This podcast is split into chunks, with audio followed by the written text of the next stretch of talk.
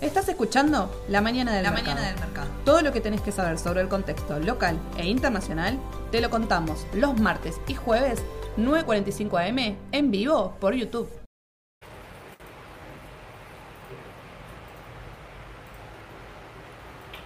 ¿Cuánta gente hay?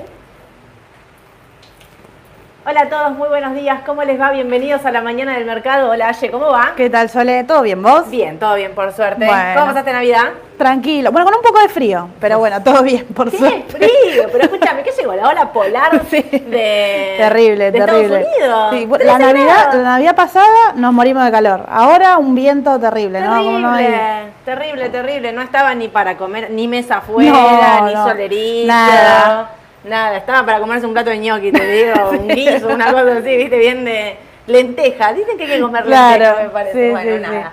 En fin. Eh, bueno, espero que la hayan pasado lindo, que hayan disfrutado la Navidad. Pero como siempre decimos, hay un montón de noticias, así que vamos a arrancar la última Dale. semana del año. Ya, se termina. El 30 había dicho, no sé si el 30 va a haber mercado, no va a haber mercado. El 30 hay recontra mercado, porque vi que había cauciones bursátiles Sí. para el 30. Sí, así sí, que, gente, el 30 estamos acá operando. Vamos a arrancar entonces. Licitación. Se viene la última licitación del año. Está recontra cumplida la meta, así que. Pero hay 70 mil millones que van a estar licitándose. eh, hoy empieza y termina el 30. Sí. Y lo que vamos a estar viendo son tres letras. Una para enero, que es solo para fondos comunes de inversión. Una para abril y una para mayo. La de enero es 21, ¿viste? Que siempre Sí, hacen esa letra corta. cortita para que entren los fondos. Las otras dos, bueno, nada, igual re tranquila. Como que nadie está muy mirando después de la recontra mega licitación, la última, donde Sí. eh, buscó y encontró financiamiento para diciembre, enero, digamos. No, no se anduvo con Yo creo que la próxima preocupación recién es febrero, ¿no? Que venimos hablando mucho. Tema calendario, quien vio los gráficos de los vivos anteriores, febrero es lo que tenemos que estar atentos con el tema de licitación Claro. porque hay mucho vencimiento en pesos. Terrible. Es enorme ese ven- Sí. Esa es eh, esa licitación es impresionante. Sí. La de febrero. Sí, y después sí, ahí arranca todos los meses. ¿eh? Arranca Febrero, todos los marzo, meses un y billón por mes. el tiene. boom es junio nuevamente Boom. con los bonos duales ahí que generalmente en las licitaciones anteriores lo ofreció muchas veces, todos elegían los duales, están todos los vencimientos en pesos en junio del año que viene. En la de hoy no puso duales, puso solo letras a descuento. eh, abril y mayo. Sí. Así que, bueno, no sé. Igual es una bomba. O sea, lo, lo que hay no, no quiero decir, pero no quiero amargarles la última semana del año, gente, pero el año que viene va a estar picante. Blanqueo. Bueno, como todos ya sabemos, se viene el tema de los fondos estos que están en el exterior, que a partir del primero de enero se van a empezar a informar. Tenemos el, que esta información va a llegar en el 2024, ¿no? Sí. Se van a informar hasta el 30 de septiembre, creo que ahí hacen el corte, mandan la información, en Argentina va a estar llegando en el 2024. Y empieza este intercambio que fue lo que se firmó. Argentina, ¿qué, va, ¿qué está haciendo Sergio Massa? Un blanqueo, porque bueno, cada vez que hay un intercambio de información, lo que te están diciendo es, todos los que quieran eh, blanquear esos fondos, que obviamente vamos a saber que los tienen, les dan la alternativa de hacerlo. Y entonces el blanqueo tiene un montón de, mm, ¿cómo se llama esto? De particularidades, bueno, las alícuotas es para personas humanas, eso ya lo de todo lo de siempre, es para tenencia moneda nacional, extranjera, activos financieros, bienes inmuebles, bienes muebles y demás bienes en el país y o en el exterior. Las alícuotas van a ser 2.5 desde la entrada en vigencia hasta el 31 de marzo de 2023. 5% desde el 1 de abril del 2023 hasta el 30 de junio de 2023, 7,5% desde el 1 de julio hasta el 30 de septiembre. Se duplican las alícuotas para los bienes del exterior cuando no exista repatriación, o sea, cuando eso quieran pagar el impuesto y dejarlo afuera y no traerlo, es el doble de las alícuotas de las que acabamos de decir. Eh, va a haber un régimen simplificado, se establece un régimen simplificado con una alícuota especial del 1,5 aplicable a personas humanas que exterioricen tenencia de moneda nacional y o extranjera y el monto no supere el 35% de los ingresos anuales promedios de los últimos tres periodos fiscales y con un tope de hasta 50 mil dólares. Quedan excluidos únicamente del régimen aquellos contribuyentes acalzados por el aporte solidario, recordemos que estos son los de las grandes fortunas, tenencias, ¿no? Sí. como algo así le dicen, eh, que serían los de la alta eh, capacidad contributiva. Beneficios no se considerarán incrementos patrimoniales no justificados por los bienes declarados. Esto es un beneficio que se les da porque si no pagas una multa y demás. Y ah, eh, esta es buenísima. Eh, incorporan la figura del colaborador. Sí, Yo soy colaboradora de Ayelen y voy y le cuento a la FIP que Ayelen no pagó su Yo le digo, tenencias. Ayelen, declará los dólares que tenés en el exterior porque si no te voy a ir a botonear.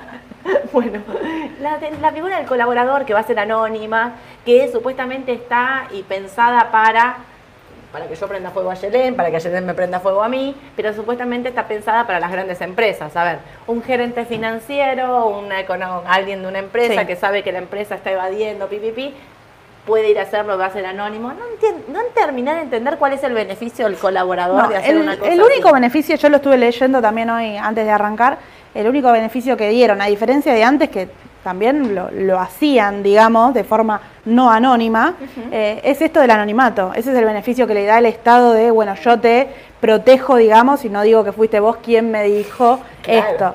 Sí, ¿no? Pero bueno, únicamente el me beneficio, que digamos, era estaba ese. y no, había, no era anónimo. Aparentemente sí. Bueno, nada, era para agregar el dato del color del colaborador Sí, que me, me pareció genial, me encantó. Pero todo esto va a ser parte del blanqueo que Sergio Massa va a estar mandando, que obviamente habían, cuando todo se estiró para 2023-2024, no lo hicieron ahora hasta fin de año, pero sí que quiere que salga rápido porque fíjense que la primera alícuota estás hablando de hasta el 31 de marzo de Sí. 2023, con lo cual está pensando en que pronto va a salir, si no sale ahora que en febrero, o sea que va a ser una extraordinaria antes de que abran las sesiones, Sí. ¿no? Estará pensando eso. Y de esto el FMI también dice que bueno, va a ayudar a quizás engrosar la reserva, a trabajar un poco mejor con la economía. Bueno, recuerden que el FMI nuevamente pidió sacar los subsidios del gas, estar ahí con el tema del plan Progresar, creo que es, el, Sí. el capital que da para, para los que no tienen trabajo, Es eso lo el quieren sacar. tra- tra- tra- trabajo, Tra- no sé, no estoy diciendo cualquier No me acuerdo el nombre, pero lo quieren sacar directamente para el año que viene. Así que habría que ver ahí qué hace Sergio Massa. De hecho, el FMI hizo una advertencia de ojo con los gastos el año que viene en el año Sí. electoral. Ya se los empieza a aclarar. No se zarpen con los gastos. Porque aparte del déficit fiscal que habíamos firmado para el segundo año, este era el 2,5. No me acuerdo si era 1.9 para el año que 1.9 viene. el año que todos viene. decíamos, vas a ajustar más el año electoral. Es rarísimo. Sí. Pero hay que Sí, ver, sí. porque viene cumpliendo bien al pie de la 1.9, letra. ¿eh? Sí, y lo que sí destacó es el tema del humor social, Mm. que quizá, bueno, haya un ajuste, pero el humor social sea bastante difícil para el año que viene. Habría que ver, por un año electoral, mal humor social es complicado. La inflación, de- hoy escuchaba mientras venía en la radio, decían que la inflación del mes de diciembre va a ser superior al 5%, que no es el 4.9, no quiero decir mentiroso, pero no me suena, eh, va a ser bastante más alto. Sí. Fíjate, hablaba, el otro día también escuchaba en la tele, hablaban de que cayeron las ventas de Navidad, algunos dicen que subieron, pero bueno, otros dicen que fue por el Mundial, porque todo el mundo salió a último Sí. momento, porque no sé, en fin, era como raro, ¿viste? Está raro el clima en ese ambiente, en ese aspecto, y también pensar que va a pasar el año que viene, que es un año electoral, repetimos, puede pasar cualquier cosa. Hay que hacer un ajuste en un año electoral que nunca nadie lo hizo ni nadie lo quiere hacer, porque obviamente el que está en el gobierno quiere ganar y no quiere ajustar, el que viene dice que lo va a hacer, no sabemos. Bueno, en fin, habrá que ver qué es lo que pasa el año que viene con eso, que es importante. Sí. Paso, a- después hablo del dólar, pero paso a Sur. ¿Qué es Sur? Argentina y, Estado, eh, Brasil. Argentina y Brasil se van a estar juntando porque quieren hacer una moneda, no que desplace ni al peso ni al real, con una moneda para hacer el intercambio, digamos, o sea, para que para pagar importaciones Argentina no tenga que pasar por el dólar para después pagar la importación a Brasil. Y que a esta moneda, que aparentemente le van a poner Sur, se puedan unir los demás países Sí. del Mercosur, ¿no? Y también otra cosa que están diciendo es, bueno, que se puede hacer un swap con esa moneda. ¿Vieron cómo tenemos el swap con China, que en cualquier momento los puedes ejecutar y que sea en esa Sí. moneda? Bueno, ¿contra qué va a estar atado? Contra el dólar, porque, o sea, Es complicado, ¿no? Porque es una moneda para desplazar, digamos, el esto de que no tengas que acceder al dólar, pero va a estar atado seguramente al dólar eh, de forma una directa. relación tiene que Sí, tener. sí, Todas sí. las monedas siempre se relacionan con, hasta las no monedas convencionales, digo. ¿Cuánto vale un Bitcoin? Claro. Tantos dólares. Sí, digo, sí, o sea, sí. ¿no? Siempre está. Pero bueno, es un proyecto que está, dicen, muy avanzado, mucho más de lo Sí. que había trascendido. Y se van a estar juntando ahora en enero con Lula para ver si, si pueden avanzar todavía un poco más. También hay cuestiones de inversiones en lo que es los proyectos de eh, el gasoducto acá en Sí. Argentina por parte de Brasil. Así que atentos con eso. Bono Ser. Eh, sería Bono Ser y Dólar Linked, pero lo acorté y puse Sí. Bono Ser. ¿Por qué pusimos esto? Los fondos comunes de inversión en el mes de diciembre, en lo que van del mes de diciembre, vendieron 59 mil millones de pesos. Es un montón, gente. Desarman posiciones. Bueno, pues si me preguntan por qué desarman posiciones, desarman posiciones por lo que venimos ya diciéndoles hace una- un par de semanas, ¿no? Si la inflación va para abajo, si no hay una expectativa de devaluación y demás, bueno, se empiezan a desarmar todas esas posiciones. ¿Y a dónde se van? ¿Dónde ¿Al se dólar fueron? será? ¿Habrán ido al dólar? Y es una posibilidad. ¿Vieron lo que está pasando con el dólar? Terrible, volando. Escúchame, ayer, más allá del precio del dólar, que creo que lo tenemos por acá, ¿no? Sí. Acá, MEP, en lo que va del mes 4.8, 3.27. Este 3.27 es medio marcado sobre Sí, el al final. Estaba 3.32. 3.32 durante todo el día operó, 3.32 y medio, 3.33 llegó a operar contra 3.34 del contado con liquidación, que ayer no había operaciones en el exterior. Entonces, era como un contado con liquidación medio Sí. así, con mil comillas, porque si no tenés operaciones para liquidar en el exterior, no tenés tipo de cambio de referencia. Lo que quiero decir de esto, dos cosas. El dólar Qatar, 3.65 en un máximo histórico, allá arriba. Y otra cosa, esta brecha entre MEP y CCL acortándose, acortándose a full, digamos. ¿Es momento para qué? Para los que quieren invertir en Estados Unidos. Ahí me dicen, Soledad explicó cómo llevarse plata afuera. No, no es que explico. Digo que es el momento, porque esa brecha, que hoy es casi nada, suele andar entre el 2,5 y el 3. Hace dos semanas atrás la teníamos en el 5, Sí. 5 y medio, ¿sí? Entonces digo, estos movimientos que hay de, de pesos entrando y saliendo, lo que hace es que se modifiquen estas brechas. Seguramente es más momento de salir plata, de sacar plata que de entrar. Y muchos de ustedes me van a decir, no, Soledad, el tema de bienes personales es importante porque la alícuota es real que la alícuota de los dólares acá en Argentina es más baja que la de los Estados Unidos. Pero hagan esta cuenta. Si ustedes lo llevan a caja de ahorro, no pagan. Y ahí estamos todos de acuerdo en que es un beneficio. Pero si ustedes traen los fondos de afuera y los dejan en dólares, los, los compran un CDR y se quedan en el- comprados en el CDR, el CDR tiene un dólar implícito de 334,85. Y si ustedes tienen los dólares afuera, van a pagar la alícuota del exterior, pero sobre el dólar a 170 pesos. Sí. Con lo cual, sin dudas, habrá que hacer la cuenta, pero es más beneficioso tener los dólares afuera y pagar la alícuota más alta, a 170, y ahorrarte todo este movimiento de entrada y salida, que de estar haciendo otra cosa. ¿Sí? Pero bueno, en principio, eso es lo que está pasando con esta brecha. Son los últimos días del año, ojo con lo que puede pasar en, estas, en estos próximos días. También había, vieron esto de, de- esto del, de- del blanqueo, de- no del blanqueo en este punto, pero sí de la información que Estados Unidos va a brindar. Hay mucho revuelo y mucha plata dando vuelta por todos lados. Entonces, cuando hay un revoleo tan grande de plata, también se desarbitran cosas que siempre tienen una conducta, Sí. que en este momento no la están teniendo. Así que atentos con esto y atentos también con el dólar MEP y demás, porque están el dólar MEP está subiendo, creo que está acá, ¿no? Sí. Bueno, ese es el dólar, acá están las brechas. Bonos en dólares, miren lo que subieron. ¿Están subiendo esto los bonos porque están exentos de bienes personales? También es una posibilidad. Que estaban baratos, que estaban bajos, qué sé yo, también. Pero vieron que el otro día les dijimos, el techo de la L30D, cuando hicimos el vivo con Edu, estaba casi 27 dólares con 50, 27 dólares con 60. Nosotros decíamos que para el corto plazo no nos parecía una opción de entrar, que había que esperar. Ese día bajó como un 6%, Sí, salieron a vender directo. con todo recupera un poco ayer, estaba ahí, que sí, que no, pero bueno, también hay mucha gente operando, dólares y demás, seguimos estando en un 22%. Esto es en dólares, pero miren si los miran en pesos, miren lo que subieron en el mes. Bueno, mucha plata entrando acá también para ver en qué me quedo posicionado para la foto al 31 de diciembre. Muchos me van a decir, ojo que la foto al 31 de diciembre no es válido que la tengas 48 horas antes. Bueno, ahí hay distintas formas de ver según eh, quién lo, lo Sí. arma. Hay contadores que te dicen que no es válido, hay otros que te dicen que sí. Yo paso a, a contarles un poco el todo. Cada uno después hable realmente con su contador para ver cómo lo arman y cómo lo hacen y si sacan la foto de qué manera. Pero sí que esto está exento, sí que esto viene subiendo un montón y que hay muchas posibilidades de que esto haya subido de esta manera por el tema de eh, de bienes personales, más allá de que Argentina estaba atrasado y, Sí. y todo este, este tema.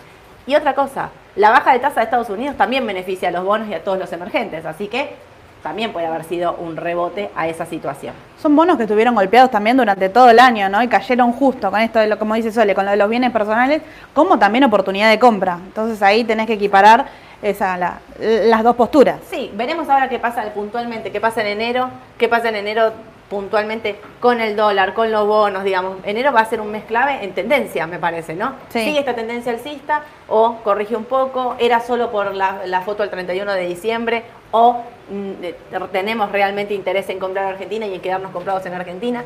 Hace un rato tomé el control de YouTube antes de entrar acá al vivo. Vi una pregunta, tengo Pampa, IPF y transportadora, me parece que me preguntaba, Estefano me parece que me preguntó, y agarré y me metí ahí y le contesté, porque yo sigo considerando que Argentina hay que tener comprado de largo plazo. Entiendo que en el corto, con lo que subió, puede ser un riesgo y puede haber una toma de ganancia, pero yo los dejaría comprados y seguiría Sí. comprado. Lo mismo con los bonos, el que opera de corto, esperar, ojo que esos 25 dólares a mí me puede que... En la primer eh, soporte sería 23 dólares para la L30, para los que estamos viendo, no quiero irme de nuevo, pero estamos acá.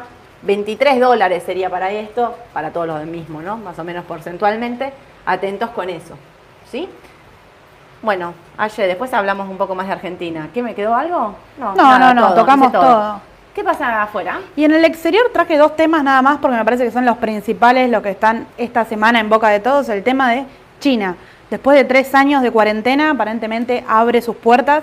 El 8 de enero ya pronosticó apertura para el turismo, que eso es lo sorpresivo, porque ellos están eh, con la política de COVID cero. Ellos quieren todo el tiempo el COVID cero. Bueno, ya abrieron sus puertas, pero el 8 de enero empiezan a ingresar turistas. Sí. Habría que ver eso cómo, bueno, cómo va con el sistema de salud, si van todo bien, ya quedaría China abierto, lo que sí le impactó muy bien a su bolsa. Hoy subía muchísimo con esta noticia. Claro, a pesar de la cantidad de casos que tienen. Vos viste la cantidad de Sí. casos de COVID, pero bueno, para mí se hincharon hasta ellos. Bueno, ya está, contagiémonos todo de una. Creo que hicieron el clic y terminamos haciendo todo.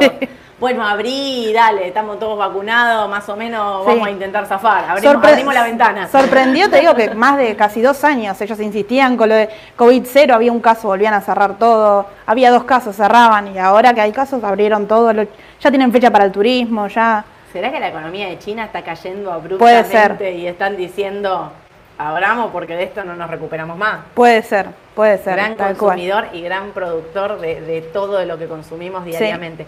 Por esto de China estaba subiendo fuerte el petróleo. Hay un rebote en el petróleo.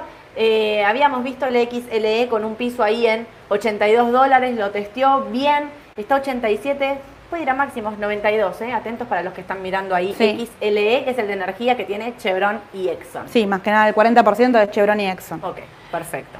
Y luego, bueno, el tema de Tesla, que nuevamente es noticia ahí. Lo que sucedió es que ellos iban a cerrar su planta de Shanghái, que es la planta más importante que tienen, directamente el 21 de enero para el Año Nuevo Chino, las festividades chinas, porque queda directamente, bueno, relacionado, ¿no? Sí. Eh, lo que sucedió es que cerraron todo el 24 de diciembre.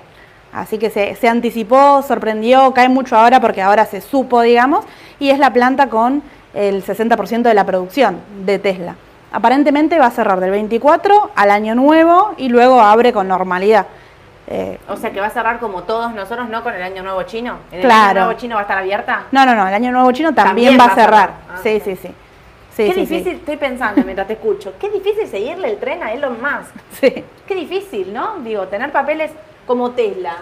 Qué difícil, porque siempre pasa algo, está tuiteando algo, está tomando una decisión que nos quedamos todos como... Sí, sí, ¿qué lo raro es que ya estaba diagramado de otra forma, ¿no? Sorprendieron con la noticia y además, bueno, tema precios. Tenían ahí un soporte fuerte en 120, ahora en el pre lo rompió y el precio que le sigue es 110, que haría una, una baja de un 10% aproximadamente. Sí. No, cortando los 120...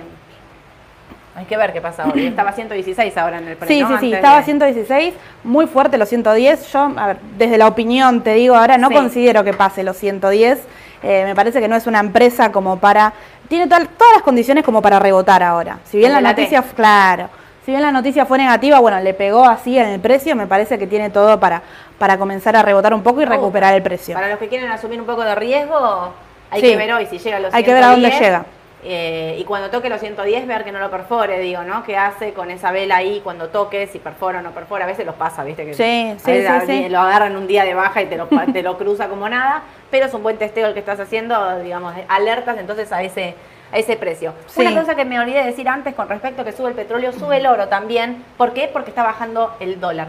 El superdólar ese que teníamos allá Sí. arriba, obviamente por toda esta condición de que si mejora la economía, eh, consume más y las tasas, todo lo que venimos diciendo siempre, en un resumen, el oro estaba, se estaba fortaleciendo. ¿Por qué? Porque baja el, eh, el dólar.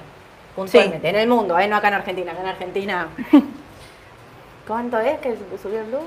34 pesos. Merval en dólares. Habíamos marcado los 500, ses- eh, 530 dólares puntualmente. Habíamos dicho que era Sí. una resistencia importante, que no los podía cortar, que de cortarlos tenía camino y recorrido alcista para seguir. Lo cortó, siguió. Ayer no era un día, eh, digamos, de referencia porque no teníamos a Estados Unidos. El 2 de enero tampoco hay Estados Unidos, recuerden esto. Pero para mí tiene para seguir. Sí, No sí, coincido, coincido totalmente. Eh, lo que viene subiendo en el año, lo que vienen subiendo todos los ADR, pero así todo hay papeles atrasados con eh, gran participación en el Merval. Sea el sector financiero que lo venimos manejando, por ejemplo Galicia es uno de los papeles, yo mira, yo acá lo traje de forma puntual, tema de los ADRs, lo mejor del año, bueno, IPF y Central Puerto. Como bien decía Sole, Claro. 145% viene subiendo hasta el cierre, eh, bueno, del viernes, que fue el último día que se operó, y Central Puerto 88%. ¿sí? Sí. Lo que sí, ¿Esto es en pesos? En, ay, no, ADR. ADR, perdón, en dólares. Estas subas son en dólares. estas subas son en dólares, sí, acá traje también las de pesos para Ah, quien opera acá y quiere ver. Bueno, estos dos papeles tienen ADR en el exterior, lo que pasa es que, bueno, están influidos, digamos, por el tipo de cambio, ¿no? Por Claro. el contado con liquidación y suben 300% aproximadamente.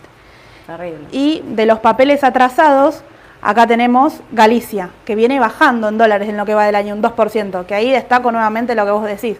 Es un papel con muchísimo proyección, podemos decir, si bien sabemos que tiene, es muy tenedora de bonos, en pesos, en dólares y demás, puede ser una oportunidad quizá para el año que viene, teniendo en cuenta diversificar la cartera, salir un poco del sector energético. Claro. ¿sí? Y Loma Negra lo mismo, un 1,8 abajo de lo que va del año. Ahora que veo Loma Negra, ayer Ale no me mandó un aviso eh, de recompra de acciones de Loma. Y de otra más era. Y Cresud. Cresud. Las dos empresas mandaron ayer notificación entonces Sí. a CNB que van a recomprar acciones propias. Es un datazo ese. Cada vez que recompran acciones propias es porque piensan que la empresa está barata. Sí. Digo, o sea, cada Sí, sí, uno sí. sale a recomprar sus acciones siempre en ese momento. Sí, y acá te agrego del mercado local, bueno, al lugar eh, y transportadora Gas Cuyana que van a pagar eh, dividendos. Dividendos. Sí, Sí. el bar ahora el 2 y distribuidora lo anunció ayer a la noche. Lo anunció parece. ayer, no tenemos fecha aún, pero No bueno, anunció aún. que va, que va a ser el pago de dividendos. Ok. Mirgor, que viene atrasada, el otro día leía igual que me decían, sí, igual mira que Mirgor había subido un montón antes, sí, es real, había subido. Mirgor lo que hace es como que lo hace en etapas, ¿viste? De Sí. repente está tres, cuatro meses planchada, arranca un día con todo, sube sin parar, ¿eh? Y después se frena ahí. Bueno, Mirgor es un papel, aparte que Edu el otro día decía, se va a poner a fabricar eh, tecnología de alta gama, ¿no? Sí, Me parece que sí, me sí, sí, computadoras más que nada destacó. Eh, y lo que sí, el tema de Mirgor subió mucho al principio de año con esto de la recompra de acciones también. También la recompra sí, de. Mirgor. Bueno, y CBH, eh, el CBH es un papel que tiene poco volumen, que no, no opera mucho, pero bueno, puede ser eh, si les permiten seguir aumentando los precios y demás. Habría que verlo. que es un holding, ¿eh? tiene todo. Sí, sí. Cablevisión ahora es Cablevisión Fiber del Telecom, Sí. ¿no? Tiene todo, sí. Y acá también trajimos de, de lo mejor, digamos, de lo que va del año, el tema de los índices, ¿sí? Y destaqué, eh, bueno, empresas particulares que son componentes dentro de los índices. El Standard Poor's viene cayendo casi un 20% en lo que va del año, ¿sí? No hubo rally navideño, No terminamos hubo el año nada. negativo. Para Triki, ¿qué pasará en el 2023? Sí, comparan mucho este año con el año del 2008, a ver si este es el peor año del mercado o no. Sí, lo que pasa es que la baja, bueno, lo venimos hablando del principio de año, lo está haciendo de manera escalonada y es más difícil quizás para el inversor, bueno, buscar esos rebotes contratendenciales, ¿no? Es tipo agónico. Sí, ¿Viste? Es una cosa como que no se termina nunca. Y después rebota y decís, dale, cortá esa resistencia, te lo pido, cambia la tendencia. No puede, Sí. vuelta para abajo. sí, sí, sí. Bueno, muchos analistas ya están pensando que estos precios son los mínimos. Habría que ver qué dice Powell nuevamente en enero porque es quien está marcando el ritmo del mercado, básicamente.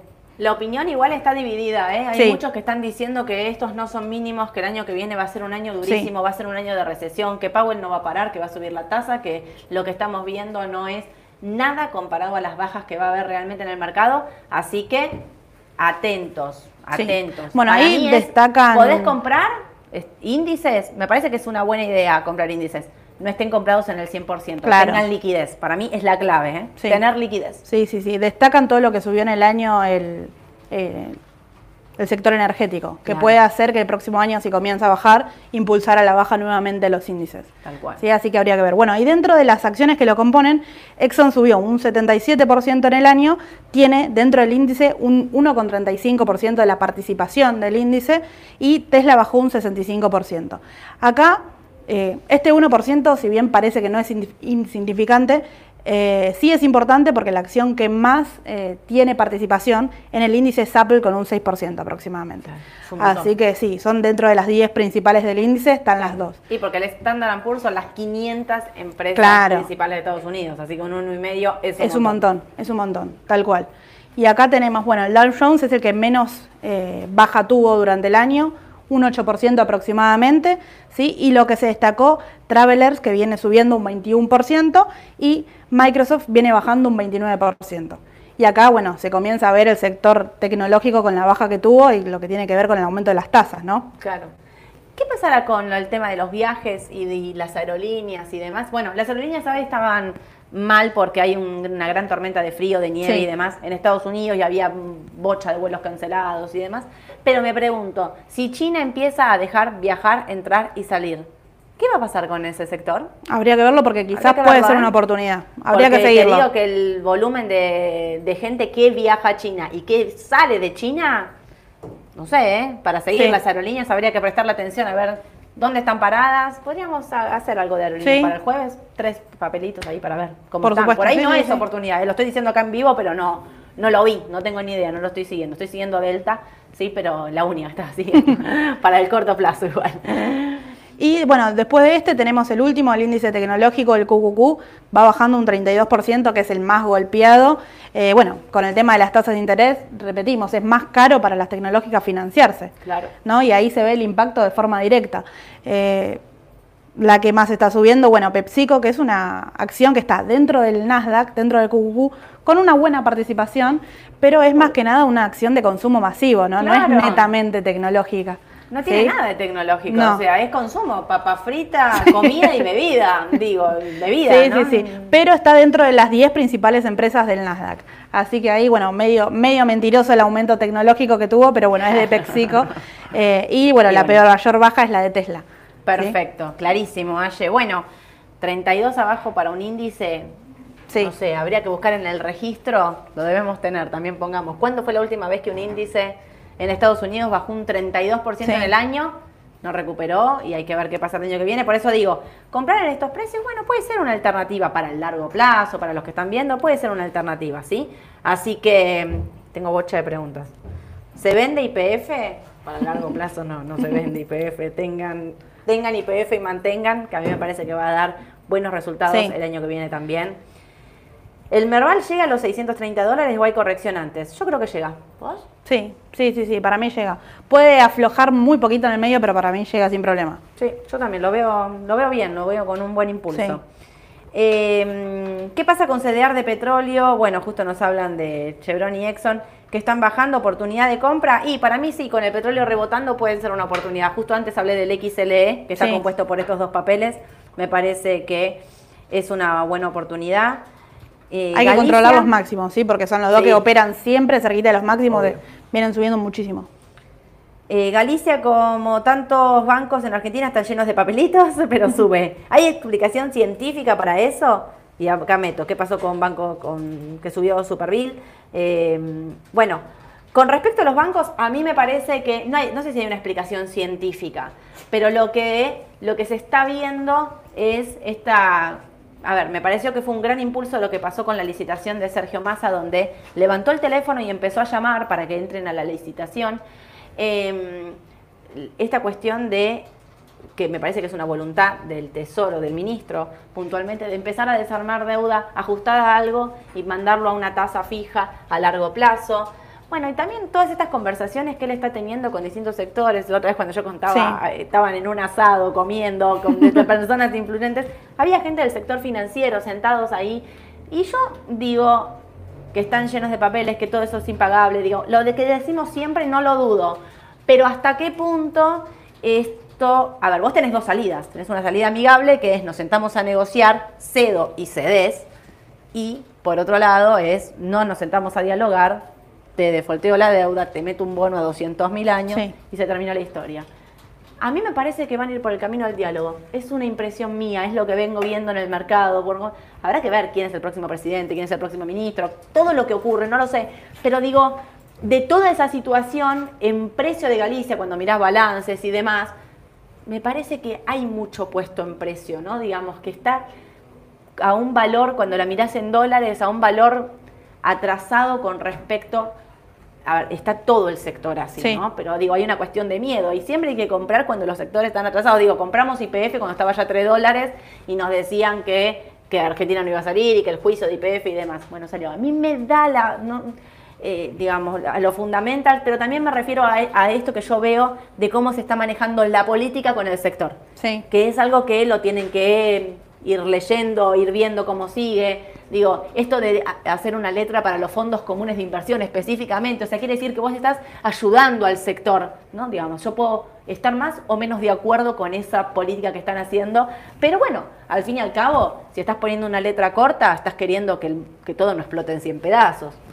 Y le estás Sí. poniendo una letra corta solo para que ingresen ellos. Digo, esta plata ahora que eh, con este de la Corte Suprema de la coparticipación y demás, es toda plata que los bancos, bueno, pueden estar haciendo tasa. Es- también venimos hablando las ganancias que tienen los bancos con respecto a las LELIC y todo eso. Ahora porque la inflación está disparada, pero acuérdense cuando colocaban las LELIC a una tasa que no había ningún otro instrumento. Digo, ¿cuántos puntos ganaban por LELIC contra el plazo fijo? Sí. Contra la inflación, contra todo, digo. Acuérdense allá por 2020. Eh, digo, en los bancos han hecho una gran diferencia y por eso en algún momento digo, para mí se van a sentar a negociar. Si explota todo por el aire, no queda nada, no queda ni Merval, ni PF, ni Pampa, ni Galicia, digo, no queda nada. A mí me parece que eso no, no va a ocurrir, No, a pesar no. de la volatilidad que puede tener el mercado. Y comparto que creo que estos tenedores de, de papelitos, como decían ahí en el, en el comentario, ya un poco ya está pasado a precio. Viene lateralizando muchísimo el papel. Sí. ¿Qué recomendamos comprar para el corto? ¿Qué comprar del Merval? Mira, ahí eh, algo más. Bueno, para el corto plazo, quien está operando afuera o CDR, seguir Tesla, que aparentemente, bueno, Justo preguntan de Tesla. dijimos ahí lo- los 110 puede ser un posible precio de rebote. Habría que ver hasta dónde llega la rueda de hoy con la noticia negativa que, que bueno, que habíamos comentado, ¿no?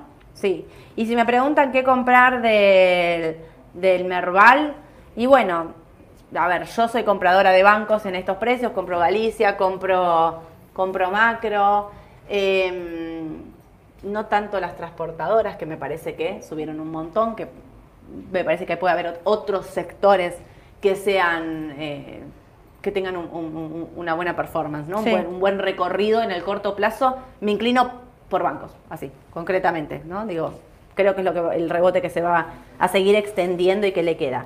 ¿Qué hacemos con Petrobras? Yo me la quedaría por lo que está pasando con el petróleo, me quedaría Petrobras. Hoy Brasil estaba bajando un poco, vieron Sí. que está que sube, que baja, que va, viene, me la quedaría un cachito más.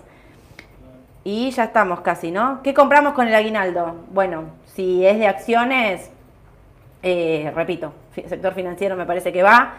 Eh, Aluar y Texar también son dos papeles que a mí me gustan para comprar y tener. Si es para el corto, no sé si comprar dólares en este precio. Mm, quizás esperar un poco. Bueno, teniendo en cuenta el rebote que tuvieron ayer, Mm. hay que ver cómo reacciona hoy el contado con liquidación y recién después ahí, bueno, ver, la comparación. Sí, sí, sí, sí. Lo que me asusta de quedarme en pesos es que, viste, que cuando el dólar arranca, arranca Sí. siempre son 10 ruedas consecutivas donde deja a todos para después bajar. Bueno, hay que ver. Ojo también que está el tema del dólar soja, a ver cuántos Sí. dólares están comprando ahí, si se llega a la meta, digamos, estos tres- no creo que llegue a los 3 mil millones, me parece que viene medio Viene flojo. esto, pero igual la meta con el FMI estaría, estaría recontra cumplida.